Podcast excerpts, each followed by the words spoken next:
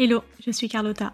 Bienvenue dans Product Marketing Stories, le podcast qui décrypte les méthodologies, partage des conseils et apprentissages concrets pour rendre compréhensible et accessible le product marketing. C'est vrai que quand les fonctions produits et marketing elles sont déjà bien établies, ça peut aussi être difficile de trouver sa place. Les équipes peuvent craindre le pied même empiète euh, sur leur mission et c'est vrai que les frontières sont super fines en fait entre les différents métiers. Quels sont des conseils pour gérer cette situation et montrer que finalement on est complémentaires? Ça, c'est vrai que c'est une problématique qu'on rencontre souvent quand on est premier PMM. Pour moi, l'objectif, c'est vraiment de se concentrer sur euh, démontrer sa valeur par la preuve et pas essayer d'y aller de manière trop frontale, trop directe ou de réclamer tout de suite un périmètre. Je pense qu'il faut vraiment savoir se focaliser sur ses forces en tant que PMM pour apporter très rapidement de la valeur aux équipes et pas oublier de rester bienveillant avec eux parce que euh, c'est aussi hyper stressant de voir arriver cette fonction-là qu'on maîtrise pas. Pour peu qu'elle ait été mise sur un piédestal avant d'arriver, euh, on se dit ça les challenge eux aussi dans la valeur qu'ils apportent dans l'entreprise parce qu'il y a une forme de message sous-jacent hein, qui vient pour eux, c'est euh, on recrute un PMM parce que vous n'êtes pas assez bon sur certaines choses. Et euh, c'est souvent en plus des sujets qui sont intéressants, sur lesquels certaines personnes aimeraient pouvoir euh, consacrer plus de temps, mais ne le font pas parce que c'est pas leur priorité. Donc je pense que c'est là où il faut aussi vraiment essayer de rester le plus bienveillant possible. Moi, par exemple, quand j'arrive en tant que PMM dans une nouvelle équipe, j'aime bien m'attaquer au sujet des benchmarks parce que je sais que c'est un sujet sur lequel je suis assez à l'aise et j'arrive de manière assez rapide en général à amener des insights qui vont permettre d'alimenter toute l'équipe. Alors c'est sûr que quand j'arrive et que je dis je vais faire des benchmarks, ça fait jamais vibrer les foules. je les préviens juste que je vais me pencher sur le sujet. L'avantage c'est comme ils trouvent pas ça super intéressant, personne challenge trop non plus le fait que je me penche dessus. En général, je me contente juste de dire que j'ai besoin de m'approprier un petit peu les informations. Et moi, je vais essayer de me focaliser sur vraiment une vision haute, sur euh, quelle est la valeur apportée au client par chaque produit c'est plutôt quelque chose de relatif et subjectif. Je vais dire, bah, tel produit, il répond à 80% à ce bénéfice client-là, et euh, tel autre produit, il est plutôt à 70%, et donc en fait, il y en a un des deux qui est meilleur que l'autre. Euh, pourquoi 70 ou 80, c'est pas très important. L'intérêt, c'est savoir lequel des deux est le meilleur. Et euh, cette vision-là que, que, je vais apporter, elle est souvent complémentaire de ce qu'ils ont déjà. Les PM, ils ont souvent fait des benchmarks, et qui sont généralement très focalisés sur la capacité du produit, c'est-à-dire ce que le produit fait techniquement parlant et les limites techniques du produit. Et ça, c'est pas un niveau de profondeur dans lequel moi je vais et euh, je saurais pas forcément bien d'ailleurs comment le faire. Et du coup, l'avantage, c'est que moi, avec ce que je leur apporte, ça leur apporte vraiment un autre regard qui leur est hyper utile et j'ai toujours eu des retours euh, hyper positifs. L'important après, c'est de l'accompagner aussi avec le bon storytelling pour essayer de leur faire identifier des choses que moi j'ai vues dans mon benchmark que je vois qu'ils n'ont jamais identifiées. Et à travers ça, mon objectif, c'est sûrement pas de dire je suis responsable des benchmarks pour l'entreprise, mais plutôt de leur montrer la valeur que je peux apporter sur le sujet et d'imaginer qu'à la prochaine discovery produit, les PM viendront peut-être euh, me demander de travailler avec eux pour les aider sur cette dimension-là, parce qu'ils comprendront la valeur que ça peut leur apporter dans les prises de décision. Est-ce que en une phrase, tu peux nous dire la définition d'une battle card? Ouais, alors une battle card, c'est une sorte de fiche, en fait, euh, une sorte de carte d'identité du concurrent, avec euh, bah, qui est notre concurrent, ses forces, ses faiblesses, et toutes les informations qui sont pertinentes sur ce concurrent-là pour pouvoir bien se positionner contre le concurrent. Donc c'est un petit peu ta fiche anti-sèche. Génial. Est-ce que tu peux nous dire quelles sont les infos clés à mettre dans les battle cards, sachant que souvent en interne, on peut avoir plusieurs audiences, donc des besoins différents? Comment est-ce que tu le gères? Qu'est-ce que tu fais?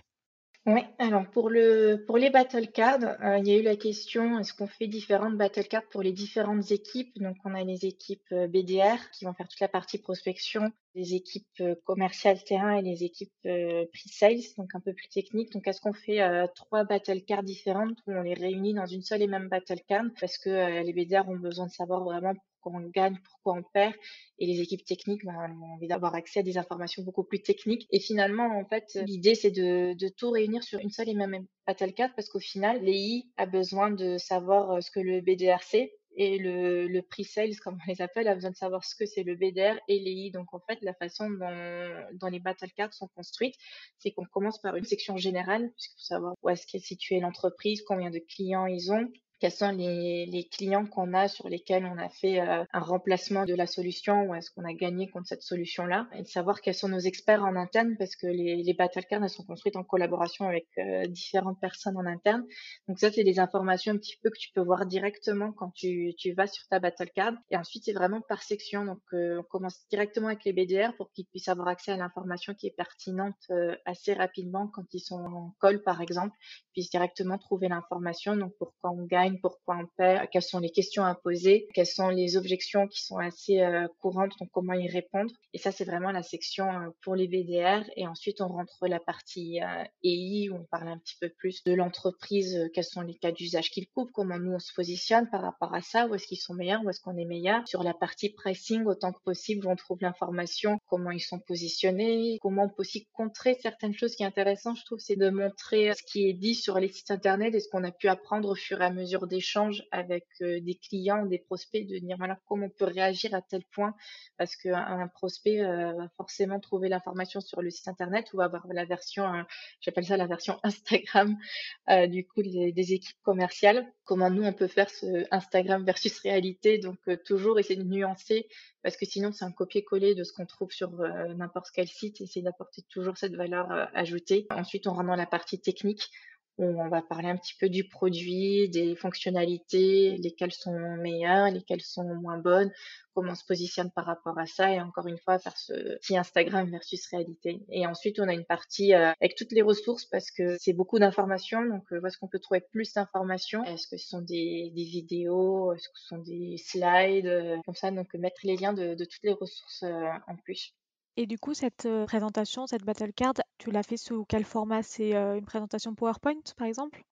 C'est une présentation, enfin c'est une page Notion qu'on a fait parce que c'est beaucoup plus facile de, naviguer, d'agrandir la section qui t'intéresse. Donc le BDR, il va juste agrandir la section euh, BDR, il va pas regarder toutes les autres sections. Donc euh, c'est un retour qu'on a eu en fait quand on a fait des entretiens en interne pour voir euh, ce qui marchait, ce qui marchait pas. Et sur les battle cards qui existaient, qui étaient sous forme de, de slide, tu avais le concurrent sur une slide et tu avais toutes les informations. Du coup, tu es en échange avec un prospect qui te dit je suis en contact avec tel concurrent ou c'est la solution qui est mise en place. Ils sont là devant la slide en disant mince, elle est où l'information? Parce qu'il y a trop d'informations. Donc euh, l'idée c'était vraiment de pouvoir euh, s'assurer que chaque équipe puisse euh, faire une sorte de d'expand de la section qui les intéresse et comme ça sinon ça fait pas trop d'informations non plus.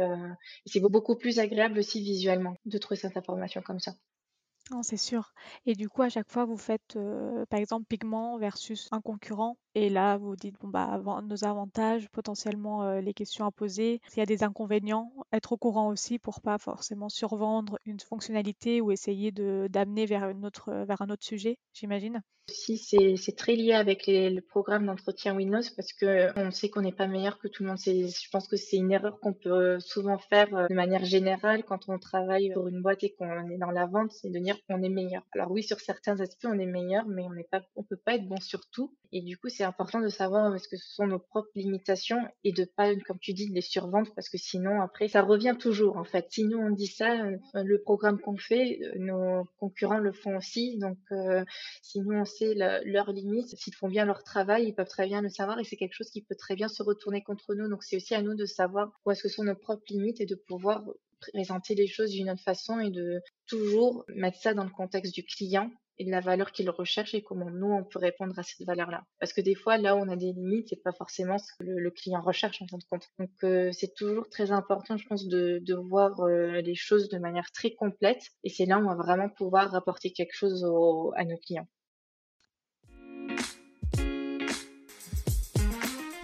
Est-ce que tu as en tête un exemple un peu d'échec justement euh, parce que euh, une approche euh, en France qui est trop orientée, c'est ce qui se fait aux États-Unis et du coup qui ne marche pas en France? Alors j'ai j'ai pas spécialement en tête de, de fail ou je veux pas name dropper, mais en tout cas moi j'ai déjà failé en essayant d'appliquer des choses un petit peu state of the art de Gélus qui se faisait très bien ailleurs parce que finalement, même s'il y, a des très bonnes choses à prendre euh, de, ce qu'ils font aux US, notamment tout ce qui est autour de, la culture produit, tirer sur les lancements, euh, ce que je te disais tout à l'heure, c'est je pense que il y a vraiment pas mal de, de choses à faire là-dessus.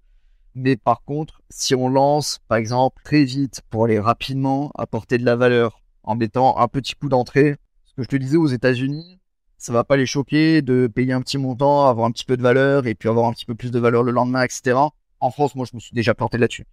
Euh, c'est des, des choses qu'aujourd'hui, j'ai, j'ai pas réussi à faire, à faire marcher. Il y a des choses qui sont vraiment très différentes.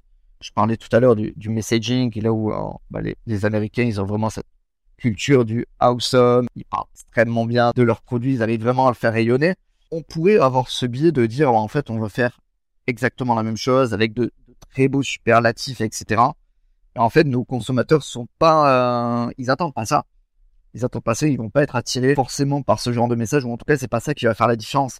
Donc, euh, c'est des choses aussi sur lesquelles je me, je me suis déjà planté. Ça arrive, donc voilà, ne pas, ne pas forcément copier euh, toutes les stratégies, toutes les méthodologies, juste se questionner finalement sur, sur tout ce qu'on apprend et est-ce que c'est vraiment pertinent pour nos consommateurs, pour notre marché, et par rapport à notre culture, pas faire des choses qui sont trop en avance de phase, trop itératives si on est dans une entreprise qui n'a pas pour l'instant une culture produit très forte, pas vouloir arriver avec toute la méthodologie du, du product marketer en tant que, premier PMM, euh, là où on va vouloir tout faire, et plutôt essayer d'arriver de manière itérative à apporter un petit peu de valeur, dans un premier temps dans les lancements, ensuite un peu de, de enablement, ensuite on va travailler le message, un petit peu positioning, et voilà arriver en disant euh, écoute, je vais faire euh, six mois d'études d'analyse de marché et je reviens, je reviens vers toi pour t'apporter la première valeur dans six mois et un jour. Et d'ici là, tu me vois pas. Faut y arriver à tâtons aussi parce que 90% des bots aujourd'hui ne savent pas forcément ce que c'est du product marketing. Donc, faut démontrer la valeur petit à petit. Complètement, oui. Pas essayer de tout faire au même temps, mais de définir un peu ses batailles. Exactement.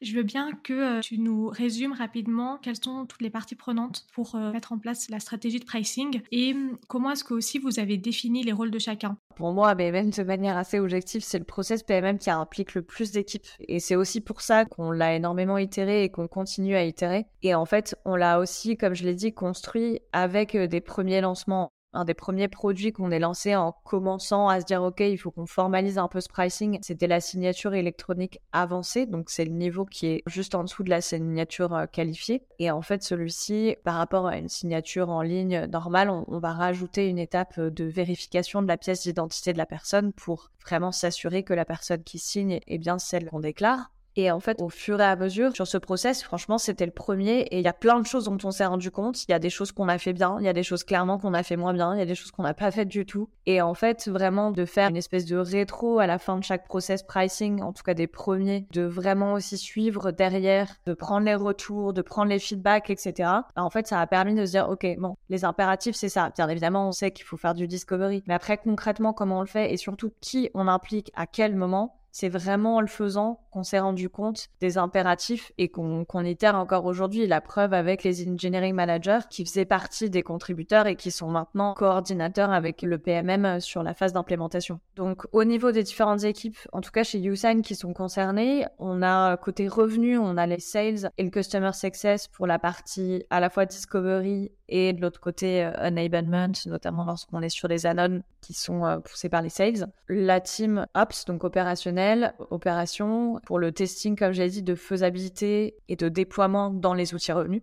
L'équipe finance pour le cost model, pour les prévisions et la faisabilité du modèle d'un point de vue vraiment euh, financier. Donc j'en ai parlé aussi, les PM, bien évidemment, hein, de toute façon, quels que soient les sujets PMM, on, est vraiment sur un duo, donc on travaille avec eux, les EM sur la partie implémentation et la squad concernée par le produit euh, en question, à la fois pour la définition et l'implémentation euh, tech du pricing. Il y a aussi le design, la brand et le marketing en fait, avec lesquels on travaille sur la mise à jour des assets. J'en ai parlé, on lance un nouveau produit, bien évidemment, il va falloir mettre à jour la page pricing du site, il va falloir mettre à jour potentiellement des ads si on décide de mettre le pricing dessus. Enfin voilà, il y a tout un tas d'assets qu'il va falloir soit créer, et encore une fois, dans le cadre de la GTM stratégie, on définit tous les channels de distribution et donc on s'assure qu'ils sont tous à jour d'un point de vue pricing, ou lorsqu'on met à jour le pricing modèle d'un produit, dans ce cas-là, on s'assure que tous les assets, à la fois internes et externes, reflètent bien cette nouvelle stratégie. Et puis donc, les différents euh, directeurs et C-level pour euh, la validation.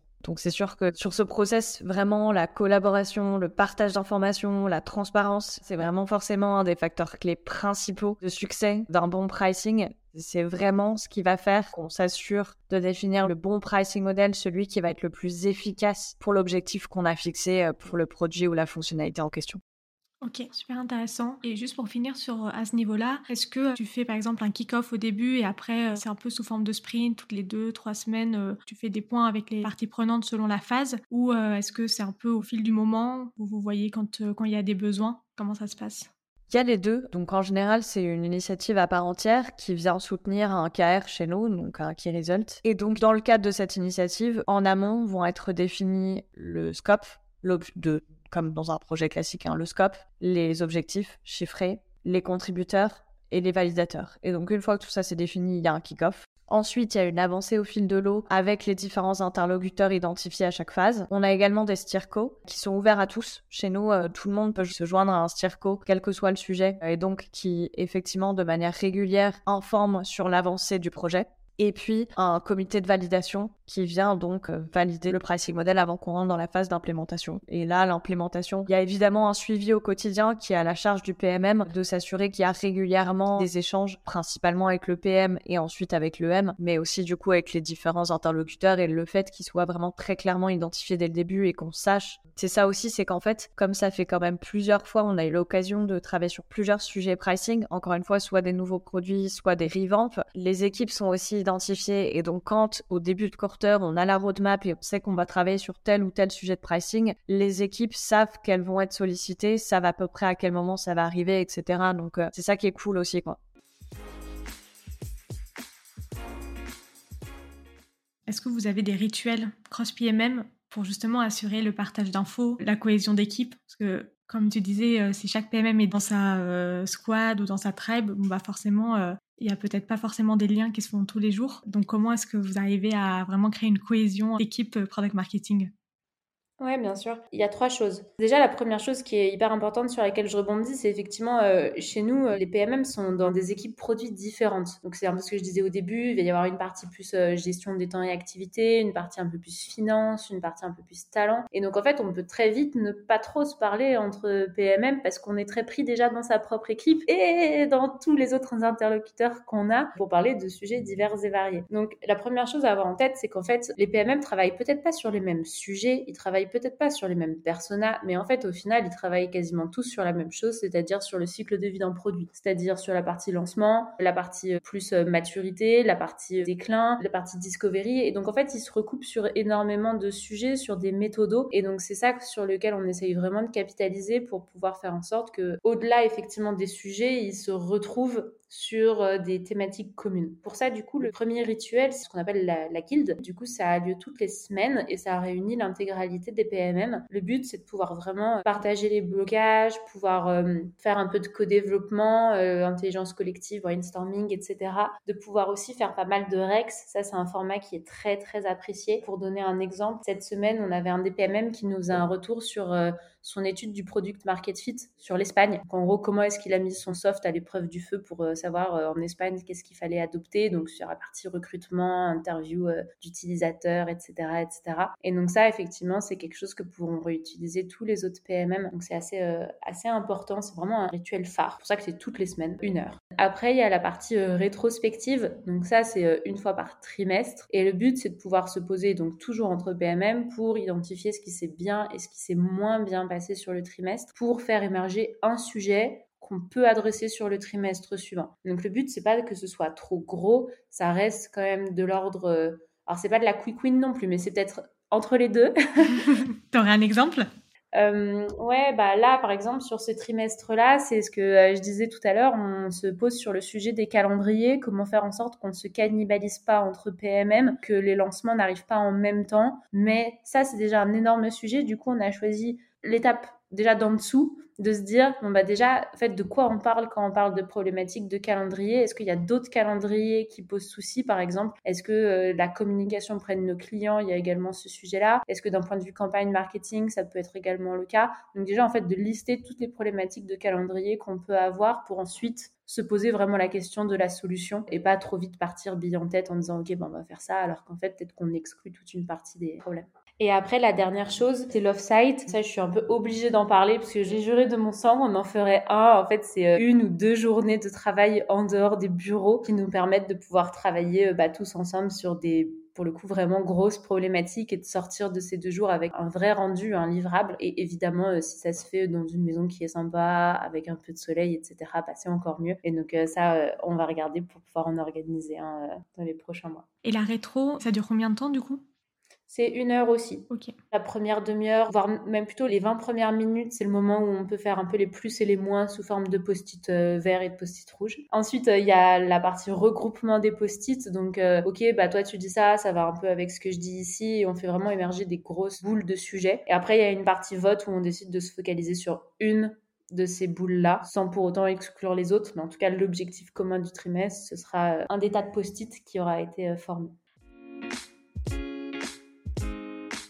Justement, toi, du coup, chez Skello, quand t'es arrivé, t'as dû créer from scratch un peu euh, toute ton équipe et du coup, c'est là où tu t'es dit, bon, bah voilà, comment je veux la constituer. Ou est-ce que euh, t'es arrivé, il y avait déjà des personnes et donc euh, t'as structuré avec une structure existante? Comment est-ce que tu l'as implémenté finalement, cette notion-là, vraiment pour être présent sur toute la chaîne de valeur et que, de ce que je comprends, que ça fonctionne super bien? Alors, euh, bah, c'est une très bonne question. Donc, euh, moi, quand je suis arrivée chez Scalo, donc il y a un an euh, maintenant, il y avait déjà Chloé qui était là depuis un an et demi, je crois. Déjà, ça faisait déjà un an et demi qu'elle était chez Scalo. Donc, c'était la première PMM de chez Scalo. Elle avait un rôle essentiellement sur cette phase aval, donc cette phase plus de go-to-market. C'était bah, lié à beaucoup de choses. Je pense c'est ce qu'elle savait faire de mieux. C'était vraiment son cœur d'expertise. Et après, bah, c'est vrai que quand on est seul PMM avec beaucoup d'interlocuteurs, beaucoup de missions, parce qu'elle avait aussi toute une partie enablement, on peut pas tout faire. Donc donc voilà, donc c'est vrai qu'elle est essentiellement concentrée sur cette partie-là. Après, du coup, moi, quand je suis arrivée, bah, forcément, il y a toujours une petite phase d'analyse, de compréhension des enjeux, etc. Et bah, l'objectif, ça a été de comprendre comment on pouvait remonter la chaîne de valeur pour servir la mission de l'entreprise et servir du coup cette équipe produit et surtout faire en sorte qu'on allait délivrer un maximum de valeur à nos clients. Voilà, donc ça s'est fait petit à petit. Je pense que c'est quelque chose à, avoir en tête si demain vous rejoignez une équipe PMM existante. Je pense qu'il y a toujours beaucoup de bons à garder, à regarder, etc. Et l'objectif, c'est plutôt pas de tout casser et de tout reprendre, mais plutôt comment par rapport à cette structure existante, on arrive à l'amener au next level, si je puis dire, et tout en répondant aux enjeux de la boîte. Typiquement, si nos enjeux avaient été différents, peut-être qu'en fait, on n'aurait pas mis aussitôt de l'énergie, par exemple, sur la partie discovery. Donc voilà. Et après, il faut aussi avoir en tête que quand on rejoint une équipe existante comme ça et qu'on essaie de remonter la chaîne de valeur, c'est pas juste remonter la chaîne de valeur, c'est aider les équipes à monter en compétence sur cette chaîne de valeur. C'est-à-dire que on n'apprend pas à faire en un clic comme ça une des analyses de la compétition si on n'en a jamais fait. Et pareil pour de la recherche. Et pareil pour crafter une value propre qui correspond à des préférences qu'on aurait trouvées en phase de recherche, etc. Ça, c'est des choses qui s'apprennent. Donc, bien prendre le temps de former les équipes, de les accompagner dans cette montée en compétences et, et ça se passera très bien. Ce qui est important, c'est de réussir à comprendre l'ensemble de la chaîne, comprendre tous les enjeux, et après on peut avoir des niveaux différents sur certains aspects du métier. Le tout, c'est de tout appréhender, de ne pas avoir peur d'y aller, de monter en compétence sur certains aspects, etc. De s'appuyer sur des relais qui sont eux experts, qui font partie de l'équipe. Donc voilà. Mais pour moi, la notion de full stack, elle est plutôt dans l'opération. Donc c'est-à-dire comment cette équipe, elle a de l'impact. Donc en fait, on a de l'impact sur l'ensemble de la chaîne. On aborde ces aspects-là. Après, dire que tout le monde est expert en tout, ce serait faux et prétentieux. Voilà, je pense qu'on peut choisir son domaine d'expertise, un peu son dada sur toute cette chaîne et toute cette multitude de choses à faire. Et après, bah, essayer de développer d'autres expertises, etc. Mais je pense que c'est aussi intéressant d'aller un peu bah, voir ce qui se passe plus en amont de la chaîne, plus en aval, etc. Avoir cette curiosité, justement, d'aller explorer l'entièreté de son métier. Mais ça dépend, en fait, la notion de full stack, elle dépend vraiment de s'il y a un intérêt pour ça aussi. Enfin, ce que je veux dire, c'est qu'il faut pas que potentiellement les personnes qui vont écouter ce podcast, qui font potentiellement que du go-to-market ou potentiellement que des plan se disent oh là là bah en fait je suis pas un vrai PMM ou je sais pas quelque chose comme ça c'est faux en fait. C'est-à-dire que en fait chaque aspect de ce métier là c'est vraiment une discipline PMM forte. La question c'est est-ce que ça a un intérêt pour la boîte ou pas d'aller aborder tous ces aspects là peut-être qu'en fait les problématiques autour de l'offre bah ça va peut-être plus être tiré par la strate dans certaines boîtes. Pareil sur l'analyse de la compétition peut-être que c'est pas le PMM qui fait ça que c'est quelqu'un d'autre. Ça dépend de beaucoup de choses bah, du niveau de seniorité du rôle de la mission etc le tout c'est que quelqu'un le fasse Est-ce que tu peux nous décrire les étapes clés, le process que tu as utilisé pour construire les personas et tout ce travail? Ouais, moi, quand je suis arrivée dans l'entreprise, en fait, euh, j'ai tout de suite été mise sur euh, ce sujet-là. Donc, j'avais besoin de comprendre un peu plus le type de profil qu'on pouvait avoir déjà en client ou même euh, reprendre un peu le travail qui avait été effectué sur ces personas-là et qu'il fallait justement pousser. Donc, dans un premier temps, j'ai vraiment pris connaissance des, par exemple, de tout ce que je pouvais trouver sur le web concernant ces métiers-là par exemple les métiers du growth, euh, quelles sont leurs fiches de poste en général. Donc j'ai regardé par exemple euh, des offres d'emploi, j'ai suivi des gens euh, sur LinkedIn qui sont dans ce type de poste également. Voilà, donc je me suis vraiment renseignée là-dessus. Ensuite, j'ai beaucoup recherché sur LinkedIn et je me suis fait des listes de personnes à contacter via avec Sales Navigator. Donc j'avais une liste de growth, une liste de sales, plusieurs types de listes comme ça. Ok. Ensuite, euh, grâce à notre outil d'automatisation, on a la chance d'en avoir un en interne et de faire les choses plutôt bien avec. Donc en fait, j'ai automatisé un peu ma prospection avec sur LinkedIn, Twitter et email et j'ai construit une séquence d'invitations pour rentrer en conversation avec les contacts que j'avais identifiés via les listes de Sales Navigator. Et en fait, euh, j'ai envoyé des messages en demandant tout simplement, alors message très sympathique, euh, on n'est pas là pour vendre, vraiment on est là pour euh, avoir de l'info en leur demandant euh, bah, si euh, voilà j'avais vraiment envie de connaître leur métier, de comprendre voilà comment ils travaillent au quotidien, etc. Et s'ils avaient entre 30 et 45 minutes à m'accorder en visio ou par téléphone. Et en fait, on se rend compte que quand c'est demandé gentiment et que c'est pas, on n'est pas en train de pousser à vendre quelque chose, en fait, les gens ils sont, il y a des réponses super positives parce que euh, les gens adorent parler d'eux en vrai. Donc ça c'était plutôt pour la partie prospect, vraiment. Alors ça c'était pas des clients du tout de chez nous. Et ensuite dans une quatrième étape j'ai demandé aux personnes euh, au sein d'LGM comme Rhys le CEO ou euh, Adrien le responsable commercial et cofondateur de la société de me donner justement des contacts en fait chez nos clients qui pourraient être intéressants d'interroger pour aussi comprendre chez nos clients qu'est-ce qu'ils aiment chez LGM, qu'est-ce qu'ils aiment moins, quelles sont leurs difficultés, leurs besoins, etc. Donc il y avait vraiment une première partie euh, difficultés, besoins, et puis eux ont rentré un peu plus dans le vif du sujet avec LGM, tandis que les personnes euh, prospects, on parlait pas vraiment d'LGM du tout en fait. Et dans la répartition entre prospects et clients, alors moi, ce que j'ai fait, c'est qu'on avait à peu près 5 euh, euh, personas identifiés. Et moi, j'ai fait, euh, par persona, j'ai fait 5 clients, 5 prospects. Donc ce qui donnait en tout une cinquantaine d'interviews. Pour la construction de ces personas, on a fait 50 interviews en 3 semaines. C'était hyper intense, mais vraiment très intéressant. Merci d'avoir écouté cet épisode jusqu'au bout. Si l'épisode t'a plu, n'hésite pas à le partager sur LinkedIn en me taguant. Tu peux aussi me soutenir en laissant un avis 5 étoiles sur Apple Podcast et me laisser un commentaire. Ton aide est précieuse pour m'aider à faire connaître Product Marketing Stories et aussi m'encourager à créer davantage de contenu. Alors merci